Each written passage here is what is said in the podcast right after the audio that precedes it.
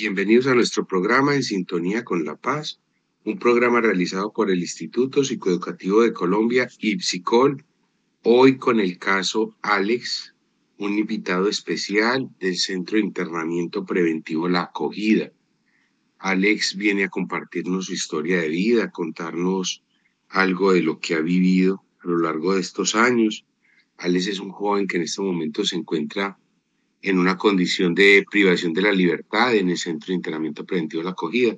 Y como les indicaba anteriormente, pues la intención es que Alex voluntariamente ha venido a contarnos su historia. Alex, eh, ¿cómo estás? Muy bien, gracias a Dios. Espero que estén igual todos. Dios los bendiga. Alex, viene voluntariamente a contarnos tu historia. Sí, señor. Perfecto. Eh, antes de iniciar el programa, quiero brindarle un saludo especial a nuestros socios estratégicos, el Instituto Colombiano de Bienestar Familiar Regional Antioquia y a la Secretaría de la No Violencia de la Alcaldía de Medellín.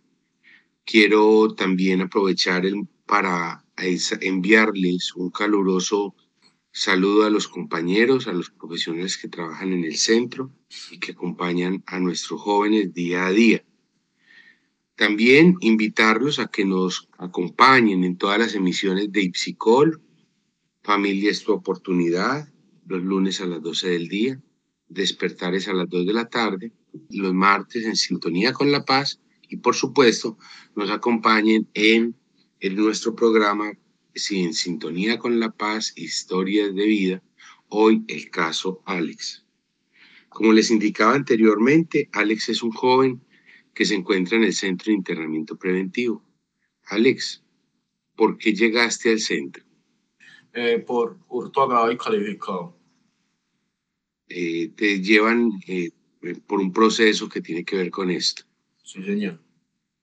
Con un delito antes de ingresar al centro, donde, pues, ¿cómo era tu vida?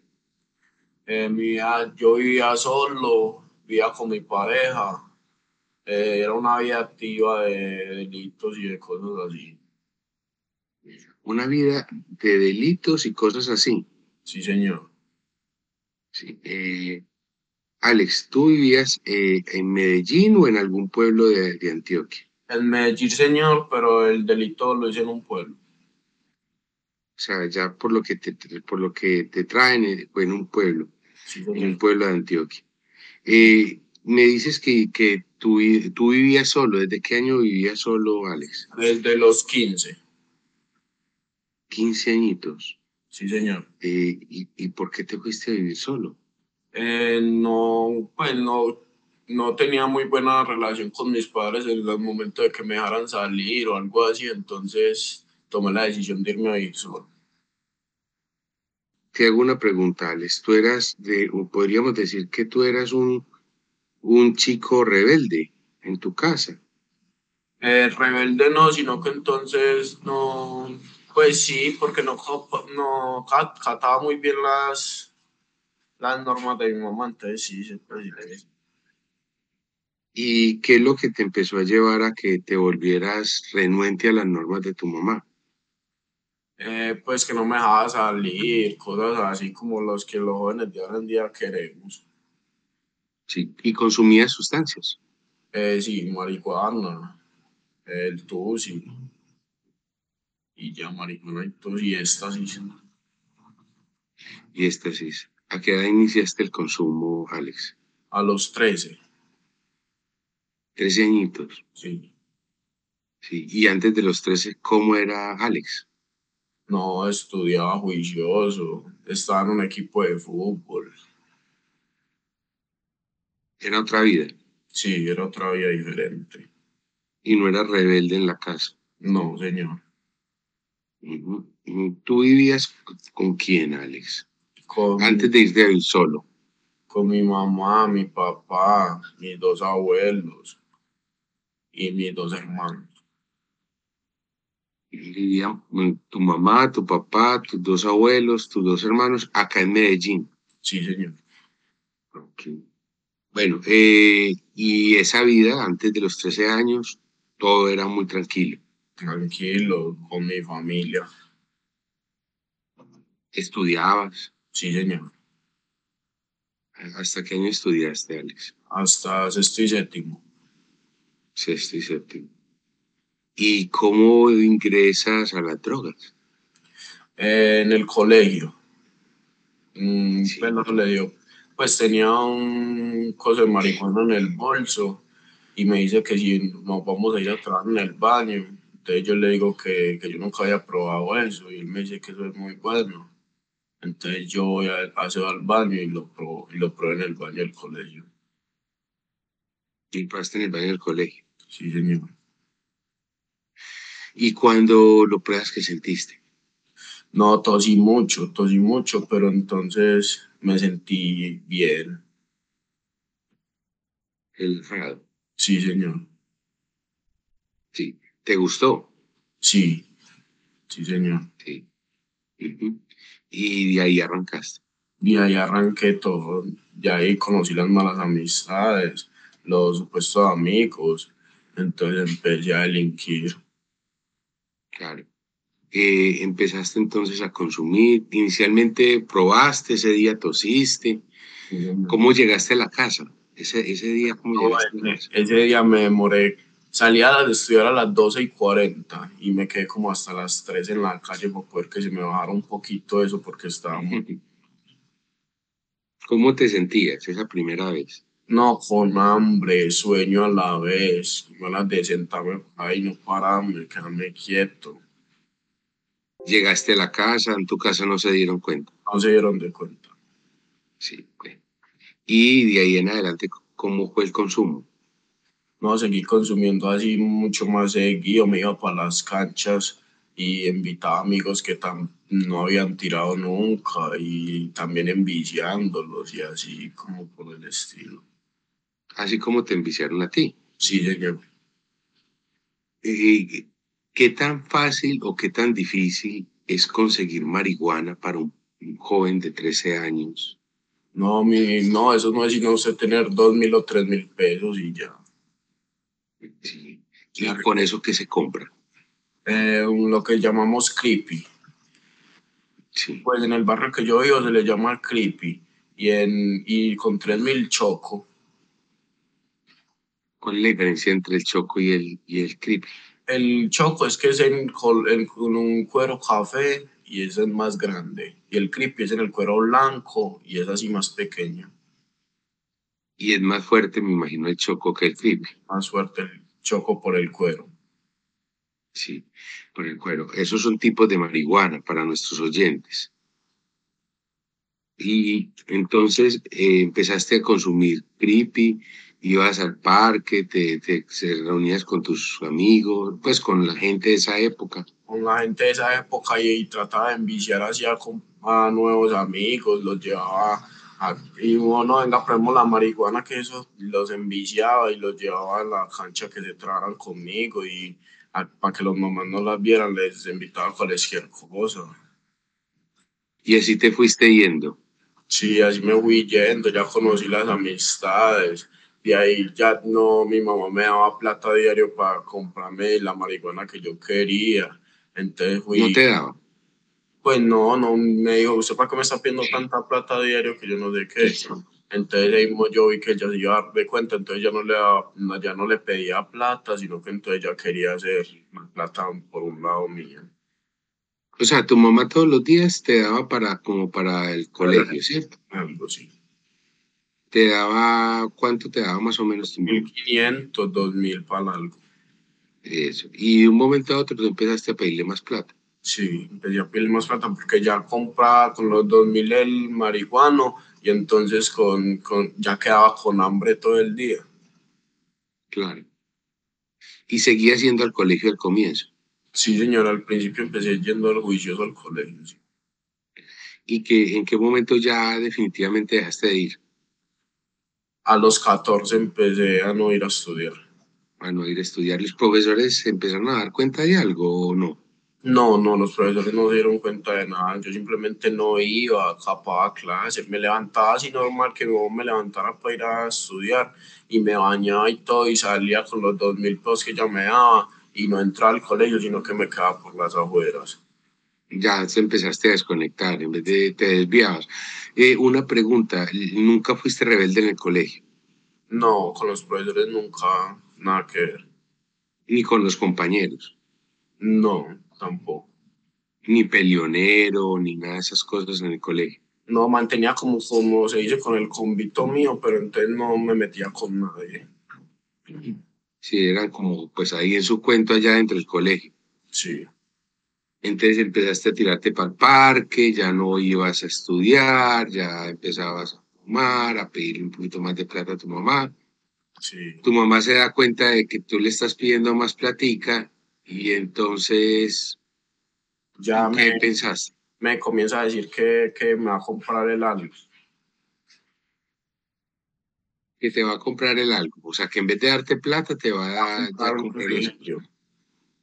Pues que Iba a comprar un mes y que entonces me lo va a echar en la maleta. Y ahí fue donde yo digo que empecé la vía delictiva. Sí, porque en ese momento, ¿qué pasó, Alex? Eh, no tenía plata ya para comprarme mi marihuana, entonces todo fue pasando así. Y yo veía que unos conocidos que yo tenía robaban y les iba bien, trabajaban así. Pues a- a- en el barrio que yo vivo, a robar se le dice trabajar. Entonces yo, yo veía que ellos trabajaban, robaban así y tal, y les iba bien. Entonces empecé yo también. Lo primero que me robé fue un celular.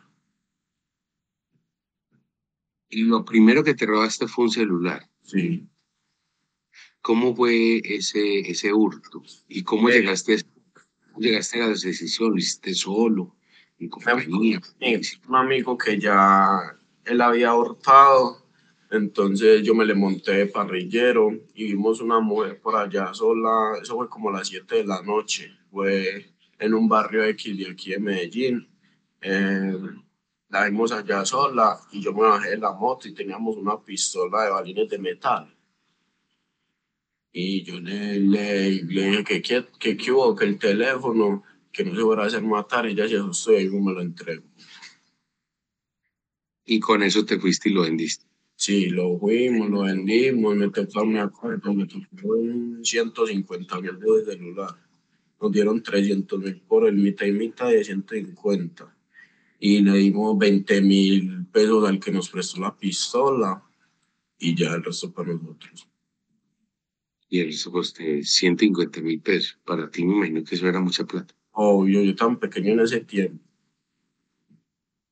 Y de manejar dos mil pesos. Sí, de manar 2000 y 3000, 150, 100, como 140 ya fue plata. O sea, mucha plata. ¿Qué hiciste con la plata? Eh, nada, se me fue yendo así, porque sabe que no pequeño cuando tiene plata uno cree que se cree lo más. Entonces se me fue yendo así a poquito, comprando vicios, iPhone de Pro el Tusi.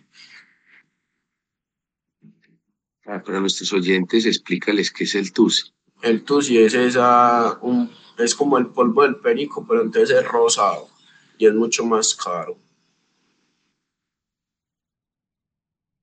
¿Y qué genera?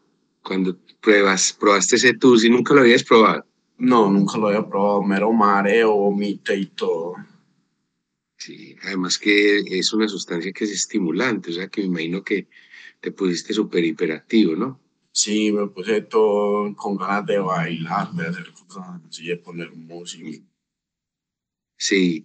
em, entonces pruebas el TUSI esa noche, fumaste marihuana, eh, eh, todavía vivías con tu mamá, me imagino. Y todavía con mi mamá.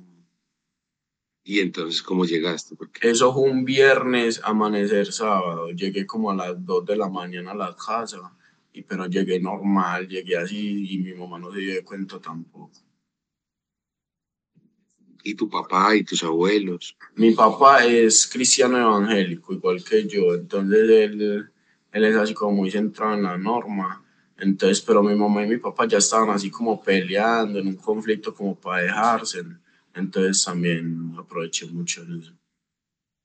Claro, todo se fue juntando, Sí, se fue juntando, como lo- eh, había problemas entre, entre- entre tus padres. Esas dificultades eh, se daban para muchos pleitos en el hogar. Sí, se prestaba para muchos pleitos, pero entonces ellos pues, se encerraban en una, en una pieza y peleaban ellos entre ellos. Y no se percataban. No, no nos percatábamos casi. ¿Tus hermanos? Sí, mis ¿Se dan cuenta de cómo estás tú, de cómo es? Eh, mi hermano mayor, es, él también es, él también delinque. Entonces él, él se deja de hablar conmigo y ahí fue donde nos dejamos de hablar, fue que yo empecé mi actividad del delito, porque entonces él no me quería ver fumando ni me quería ver haciendo nada así. Entonces le decía a mi mamá que vea que, el chino es como está. Me decía, me decía muchas cosas así. Entonces yo me debería regular y un día me, me pegó muy duro. Me dio muy duro porque me dio fumando. Entonces yo le dije que no nos volviéramos a hablar. Entonces él se hace en un barriecito más abajito donde yo me hago. Entonces yo ya le bajaba encascado para ir a robar y, ese, y él me veía y era así como todo impotente. Pero tu hermano también está metido en esto. Sí. ¿Qué razón hacía para que él se molestara tanto de que tú estuvieras ahí? Yo no sé, él como que no quería ver al hermanito menor así metido en la misma sopa de él. Claro. Y él está metido en una sopa, como tú le dices, muy pesada. Sí. ¿También consume?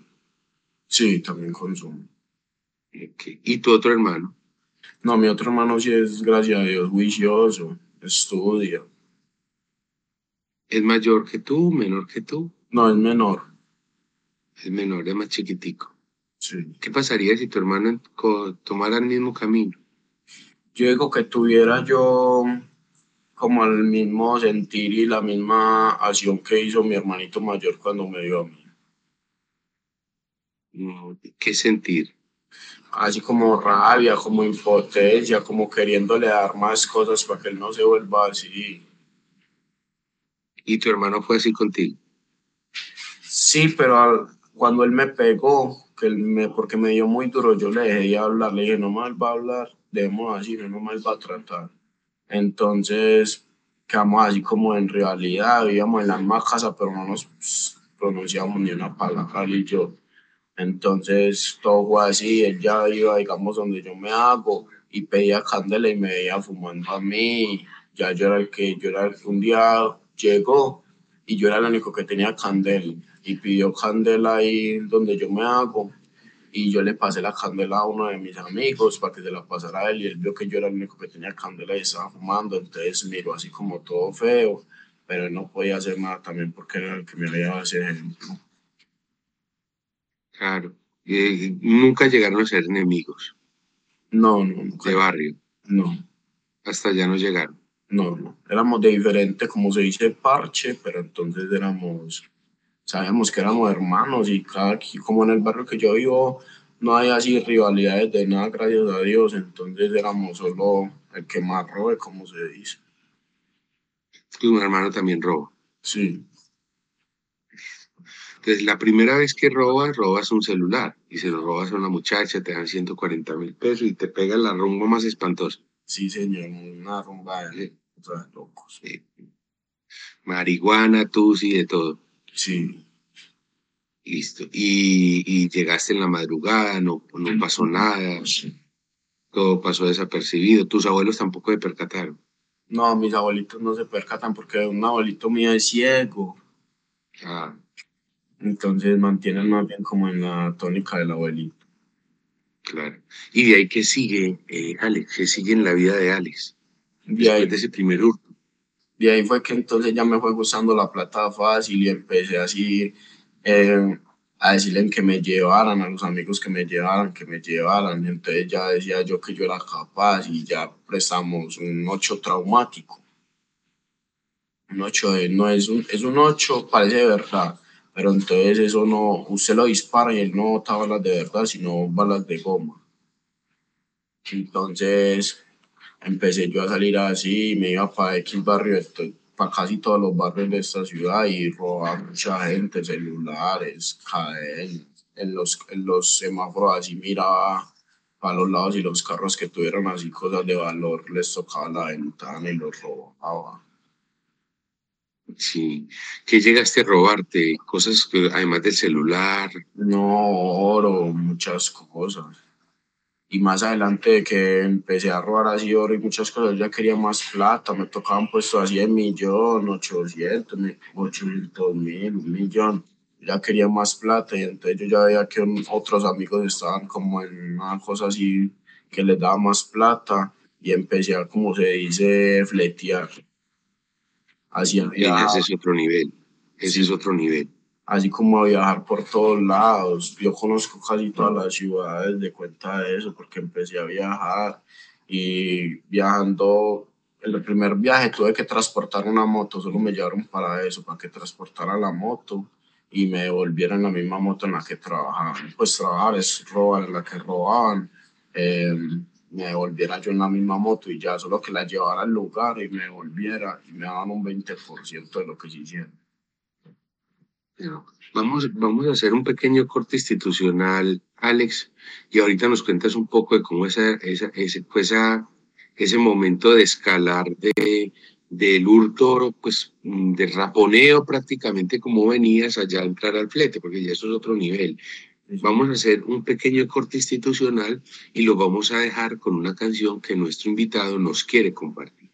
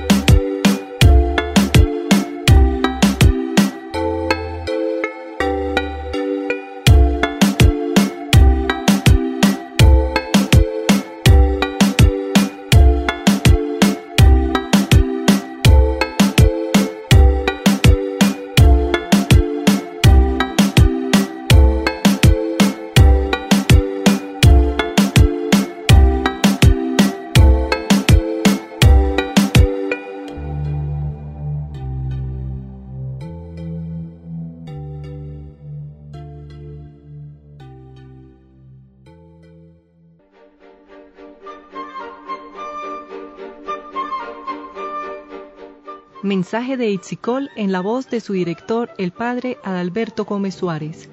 Itzicol cree en el cambio.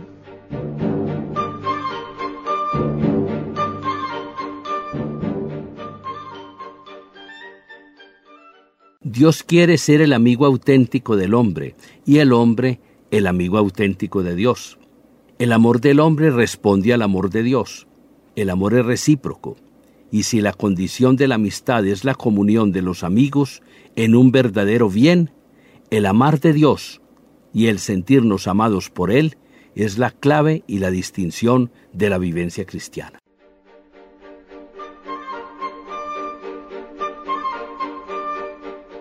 Mensaje de Itzicol en la voz de su director, el padre Adalberto Gómez Suárez. Itzicol cree en el cambio.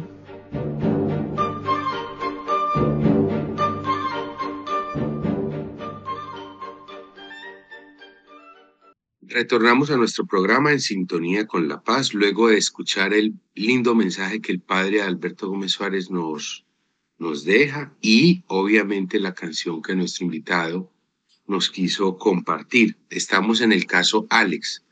Alex es un joven que desde muy joven, a los 13 años, inicia el consumo de sustancias psicoactivas y lentamente se fue saliendo del círculo familiar y fue entrando al mundo de las drogas hasta que inicia también en el mundo de la delincuencia. Inicia con un hurto inicial, que es un hurto de un celular, pero luego fuiste escalando, Alex. Uy, empezaste, nos estabas contando ahora al final de la primera parte que empezaste a hacer fleteo, o sea, como que empezaste a probar finura con el grupo de amigos y empezaste a ver que ellos ganaban más plata. Sí. Tú ganabas 150, 300 por un celular, por una cadenita de oro, todo ese tipo de cosas, y pasas al fleteo. Sí, señor, paso al fleteo. ¿Qué es el fleteo? ¿Qué es el fleteo? El fleteo es, pues, el que se le llaman fletero, el resto son como el grupo de trabajo. Pero entonces el fletero es una persona que, digamos, en X ciudad o X pueblo se mete a los bancos y pide asesoría y se mete con su tarjeta y pide asesoría en el banco y pues normal, está, está dentro del banco. Entonces la asesoría del banco queda al lado de la taquilla. La taquilla es donde retiran el dinero la gente. Entonces él se para al lado y escucha el traqueado de, de la máquina. Cada vez que la máquina para son 5 millones. Entonces él escucha el traqueado y tira el dato al, al rodete. El rodete es el que tiene el, 8, pues, la, la, arma. Que está afuera. Sí, está afuera. Entonces le tira el dato a, a tal persona con tal ropa, tal bolso de tal color. Echó la plata en ese bolso. Esperamos a ver si no va a pedir acompañamiento policial. Porque entonces en el banco, después de que usted retira más de 20 millones, el asesor del banco le pregunta que si usted quiere acompañamiento policial.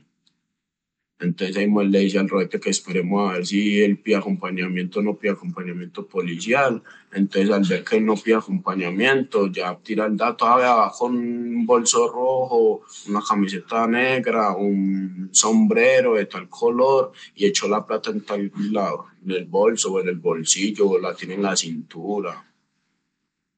Entonces tú entrabas, o tú, ¿y qué papel cumplías tú en ese, en ese juego?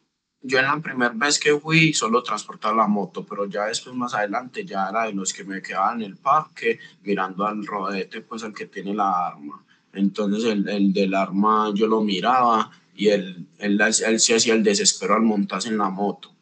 Cuando él se montaba en la moto ya era que ya estaba el dato ya había salido la persona pues con dinero de ahí. Entonces ya él se cogía, lo veíamos que terminaba de hablar por teléfono y él ya nos llamaba a nosotros. Mojo que ya hay datos, ya hay datos, ya está el tío. Pues el tío es la persona pues así como para hablar sorneramente, como se dice, como la persona que lleva el dinero. Como ya está el tío. Pues. Sí ya está el tío, ya está el tío, ya va a salir. Entonces, hay moda, ¿cómo va a vestir? tiene tal sombrero, tiene tal ropa, y tiene las camisas son los millones, y tiene 15 camisetas o 20 camisas. Ah, bueno, entonces ya. Manejan códigos, códigos de lenguaje. Sí, como un código. Entonces, uno ya se, se espera fuera de, del rodete, como se dice. Entonces, uno espera que el rodete ya se haga su movención a lo que él se monte a la moto y ya vaya a arrancar, uno se coloca el casco y arranca con él. Entonces él ya dice, ah, ese, el tío se montó a ese carro o a pie o se montó a esa camioneta, esperemos a que se mate para que lo cojamos.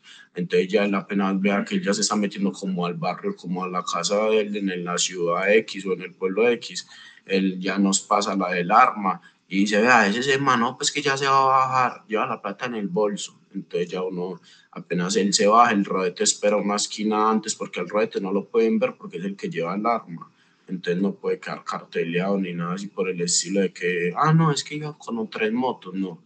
Entonces él apenas nos pasa el arma, nosotros esperamos ya detrás del carrito a lo que la persona se está bajando, eh, ahí mismo lo cogemos y le quitamos la plata y el efectivo. Le quitan, el, le quitan el dinero y lo que él tenga. Eh, ¿Llegaste a hacer muchos fletes? La verdad, sí. Sí, muchos, muchos fletes.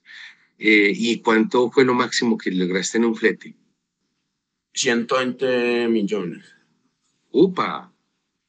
Mucho, mucho, pero mucho dinero. Claro, estamos hablando de mucho, mucho dinero. ¿Y alguna vez entraste como flete o como rodete? ¿O siempre fuiste eh, una vez serví como rodete, pero entonces no era lo mío, yo me sentía como todo mal, como viendo que los otros iban a hacer el, como se dice, el quieto y yo no iba a hacer nada, entonces me sentía como mal, entonces no, no, pues no me gustó. ¿A ti te gustaba entrar de una vez en la acción? Sí. Eh, El, normalmente las personas que entran al banco son adultos, me imagino ya. Sí, son adultos, personas así ya mayores, eh, disfrazados. Pueden ser bien presentados. Bien presentados, con un poncho, un carriel, si es en la ciudad de Pasto así, con, con el frío y todo eso así. Por ejemplo, entran con uniformes de, de, de, de gasolinería de esa ciudad. Entran, tienen como los uniformes para entrar al banco. O sea, entran como si fueran una persona trabajadora o una persona y que va a hacer una pregunta normal a un banco, un señor que entra a cambiar la clave o necesita hacer cualquier cosa de la tarjeta. A cualquier cosa, pero buscando escuchar la máquina. La máquina, sí. Y ya si él se, se para fuera de la fila, porque entonces los bancos, todos los bancos hasta las 2 tienen, hasta las 12 tienen trabajo y lo vuelven a abrir a las 2 y ya él se para a las dos en la fila y apenas cuando ve un muchacho así entrar con un bolso vacío o con cualquier cosa así vacía que sea así más bien grandecitas, eso quiere decir pues que va a sacar plata en efectivo y la va a echar ahí. Sí, o sea, es toda una labor de espionaje entonces también. Sí, sí. ¿Tú entraste por un flete? Eh, no, eh, yo no trabajaba como entré, pero entonces se pararon, me dijeron que vamos a ir a sacarla del aeropuerto. Entonces esperaron las salidas internacionales del aeropuerto y el, el, el, el saquete, es, pues el saquete es el que da la persona con lo que lleva y todo adentro del aeropuerto y las salidas internacionales. Entonces me, nos, me parqué yo allá afuera a esperar y yo, no saque lo que sea, pues entonces el, el man me llama y me bueno, un man en una Range Rover va a sacar, tiene roles y el otro tiene un Cartier. Y yo, ah, bueno, ese fue. Y entonces hicimos ese delito. Por ese delito es que estoy acá. Que son relojes muy caros. Sí, son relojes muy costosos. Pero tengo una pregunta. En el aeropuerto no es como muy, muy, muy osado de parte de ustedes entrar. Pero entonces nosotros no entramos él entra, es como la persona que yo le digo que está disfrazada, parece una persona rica de, del común, pues como si fuera de viaje, esperando a alguien con una maleta o con un letrero, así como esperan en los aeropuertos que, que hay, bienvenido, Tina, así como, como evidenciando que él no está haciendo eso, pero él está es mirando a la gente a ver qué pertenencias tiene. Y el señor salió del aeropuerto como tal. El señor, los dos señores eran dos personas holandesas. Eh, las personas salieron y nosotros creímos que se iban a montar a un taxi, pero lo recogió una camioneta. Lo recoge la camioneta y nosotros lo seguimos, le decimos al roete que nos pase, entonces el roete nos pasa el arma y lo seguimos detrás, detrás, detrás y el roete yo mira por el espejo y el roete detrás y ay, ¿dónde se va a matar ese man? Porque andó mucho. De un pueblo pasó a otro pueblo. Y siguieron, pues, siguieron mucho, mucho rato. Seguimos y lo seguimos. Cuando él estaba entrando como una unidad abierta, solo tenían que abrir en el paso y ya él entraba. Y yo hágaselo ahí, mijo. Entonces él, yo, no, yo estaba dando moto ese día. Entonces el, el, el cojete, pues el que hace el delito, se, se baja de la moto y, y se le mete dentro. Yo me adelanto un poquito y le toca la ventana al, al de la camioneta.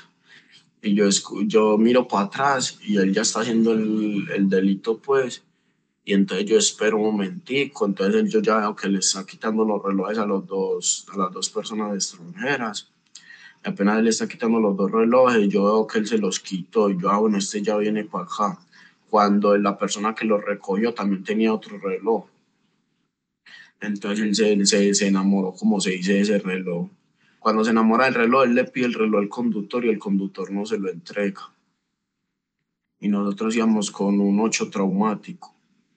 Él le pide el reloj al conductor, el conductor no se lo entrega, el conductor no entrega, él se lo vuelve a pedir y lo, y lo insulta pues.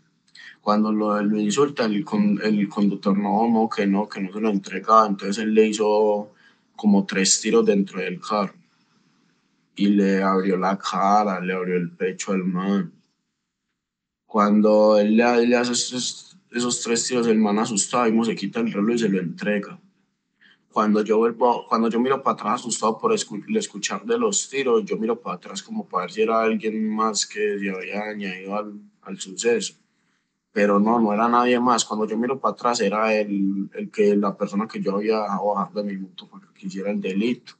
Entonces yo veo que le recibe el reloj al conductor y yo, ah, este man quedó, no íbamos pues por dos cosas ya, ya bueno, entonces yo lo dejo que él termine cuando él termina, él se desespera por el escuchar de los tiros y uno siempre que hace un delito hacia un carro de alta gama, uno tiene que pedirle el control del carro. Cuando le pide el control, tiene que hacerle bajar la palanca de los cambios a, a P, porque era un carro automático. Entonces tiene que darle la, la cosa como ponerlo en reversa cuando yo miro para atrás otra vez y ya viene el pelado a montarse en mi moto con los tres relojes en la mano y el 8 en la mano. Cuando él ya viene a montarse en mi moto, yo miro otra vez para atrás y él ya está casi encima. Cuando él ya está casi encima, yo siento el peso y miro para adelante y arranco. Cuando estoy arrancando, yo le digo, yo, mírelos, pues mírelos. Cuando él los mira, es que melo, melo. Cuando vamos a ir, yo ya la meto la tercera la moto, yo siento un zumbido detrás como un zumbido así como de un carro. Y yo miro el retrovisor y ¡boom! Nos cogió por delante ese mismo carro.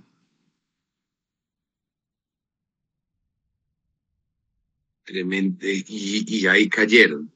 Caen, ustedes. Caímos y yo quedé muy lesionado. Yo me perforé el pulmón, la clavícula, quedé muy, muy lesionado. Muy herido. Finalmente ahí los capturan ahí nos capturan, se bajan los gringos y comienzan a hablar así como pues en el idioma de ellos y ahí nos capturan. Sí. y pues afortunadamente no eran delincuentes, sino los mataron. Sí, si, si, si hubieran tenido un arma ahí nos hubieran matado. Sí, llegó la policía. Llega la policía del sector, y la policía del sector le, le dice a mi mamá que, pues que, que, gracias a Dios no, que porque eso por ahí era de puros retirados de la policía, de puros retirados de gente así, y que también me colaboró mucho porque yo siempre que iba a hacer cualquier cosa me metía una virgencita en el bolsillo, una virgencita pequeña. ¿Tú eres creyente? Sí, muy creyente. ¿Y tú crees que la Virgen fue la que te protegió en ese momento? Sí, pero sí. Mi Diosito, la Virgen y las ánimas benditas del purgatorio. Y termina todo, te hacen el proceso, te capturan, toda la cosa. Me capturan y me hacen el proceso, me hacen las audiencias, pensaban que yo había quedado así como loco. Me hacen las audiencias, me hacen todo el proceso y ya me traen para acá. Y desde que estás ahí, ¿qué has pensado al respecto? Ya acá en este momento en este momento que pues mantengo muy como muy ofendido con la persona que se bajó de la moto a hacer el suceso porque entonces no, no hizo el trabajo como bien hecho, no quitar el control, no quitar esas cosas. ¿Con el compañero? Sí. ¿El compañero es mayor de edad? Sí, es mayor. O sea que él está en un centro de mayores, no de menores. No, el compañero se encuentra en libertad porque él quedó loco de ese accidente. Que el que, como él iba atrás, él fue el que recibió así todo el impacto y la moto mía quedó en pérdida total, el carro también quedó en pérdida total, los relojes quedaron en polvo.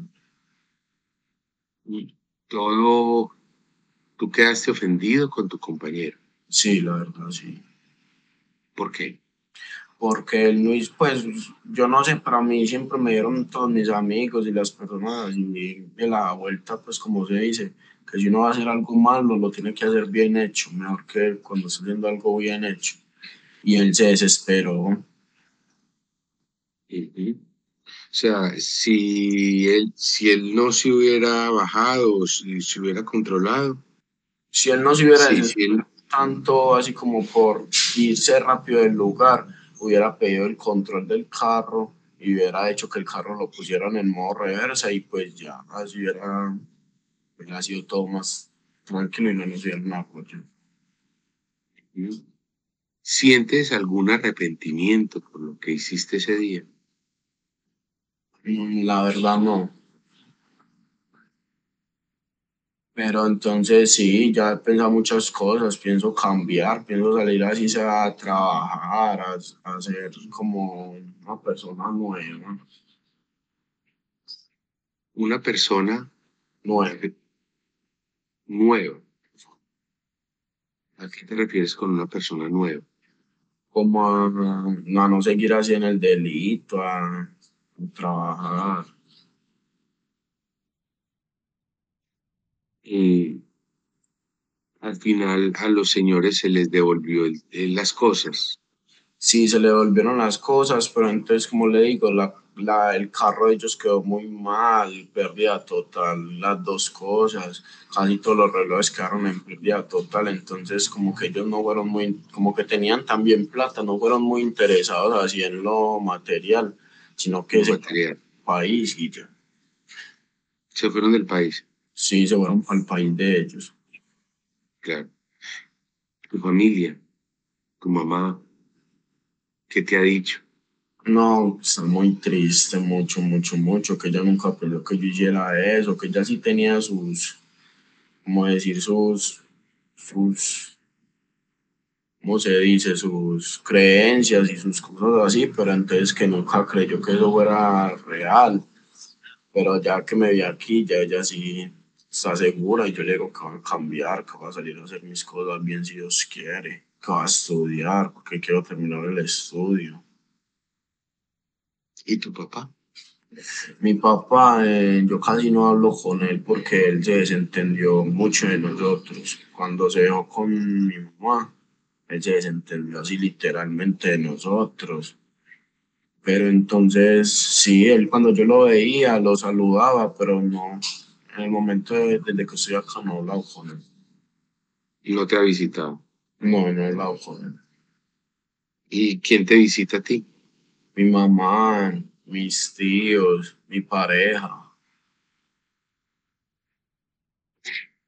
En algún momento de tu vida te fuiste a vivir solo, seguramente por lo que nos estabas contando, ¿cierto? Sí, Eh, te fuiste a vivir con una pareja a los 15 años sí me voy a ir con mi pareja.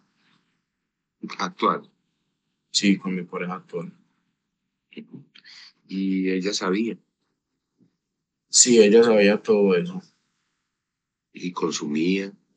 No, Eh, ahora, ¿cómo ve las cosas? ¿Qué te ha dicho al respecto? eh, ella me tiene todas las cositas mías en la casa. Yo, pues, gracias a- al, al tengo mis cositas, gracias a Dios. Pero entonces ella me dice que yo qué pienso salir a hacer, que si yo sí pienso salir a cambiar para poder seguirme tolerando todo eso, seguirme visitando. Y yo le digo que sí, que obvio, que yo pienso salir a cambiar, a hacer las cosas bien. ¿Ustedes vivían aparte en una casa arrendada o Vivía con un amigo, el amigo vivía con la mujer y yo vivíamos en un apartamento de dos piezas muy bonito. Eh, el amigo vivía con su mujer y yo vivía con la mía. Y pagamos el arriendo, los dos. y cómo está haciendo ahora? No, en el momento yo le dije a ella que, que yo no tenía de dónde coger, que, yo, que ella sabía que yo estaba acá quieto, que entonces cogiera todas las cosas, pagar pues con un visaje que dejé plata en la casa, ella pagó el y con un oro que tenía lo empeñó, pagó un arriendo, se quedó un mes ahí y ya yo le dije que consiguiera el carro, me pagó todas las cosas y todas las cosas las tiene en la casa de ella. O sea, eh, eh, con, digamos que con lo que conseguiste se ha ido bandeando. Sí, me se ha ido ban- bandeando, me ha tocado vender mo- una moto, me ha tocado vender el oro y cosas así. ¿Cómo hacer para pasar de ganar tanto dinero a trabajar en, en una, en- de pronto en algo que, que no, vas a, no vayas a ganar tanto? La verdad va a ser, en el momento va a ser difícil, pero no hay prueba que uno no pueda superar, pero entonces sí va a ser complicado porque uno está enseñado diferentes maneras de vivir, a que la plata sea como momentánea, pero entonces yo digo que todo con, todo con ganas se puede. Claro. Hoy en día tienes un proyecto de un nuevo Alex. Sí, cosa así. ¿Cómo es ese nuevo Alex que tú estás mirando? Pienso salir, eh, estudiar y mientras que estudio ir como no pienso salir a vivir, yo le he dicho a, mi pana que no pienso salir a vivir así de una con ella porque entonces pienso como otra vez como desatrasarme, como eh, como desacosarme muchas cosas porque entonces he estado pagando un abogado y eso me tiene como cansado eh, de unas platas, entonces tengo que salir si Dios quiere, eh, estudiar y pienso ponerme a trabajar, decirle a mi papá que me ponga a trabajar. Y debes platas de, de, de, cosas de tus amigos. Sí, no de cosas de mis amigos, sino que, que me han prestado así como para pagar el abogado y para cosas así. Claro, claro, claro. Alex, si tuviese la oportunidad de darle un mensaje a la juventud que te está escuchando y a los padres de familia que te están escuchando, ¿qué les dirías? A los padres que aconsejen muy bien a sus hijos, que estén muy pendientes de ellos, que si pueden les revisen el celular, cosas así, para que, ellos estén como más pendientes, más seguros de los hijos que tienen que no les den tanta libertad, que, que si se hacen con unos amigos en una esquina o algo así, que salgan a buscarlos, a decir, a mirar a ver qué están haciendo, cómo están, con quién se están juntando y que miren los pares negativos.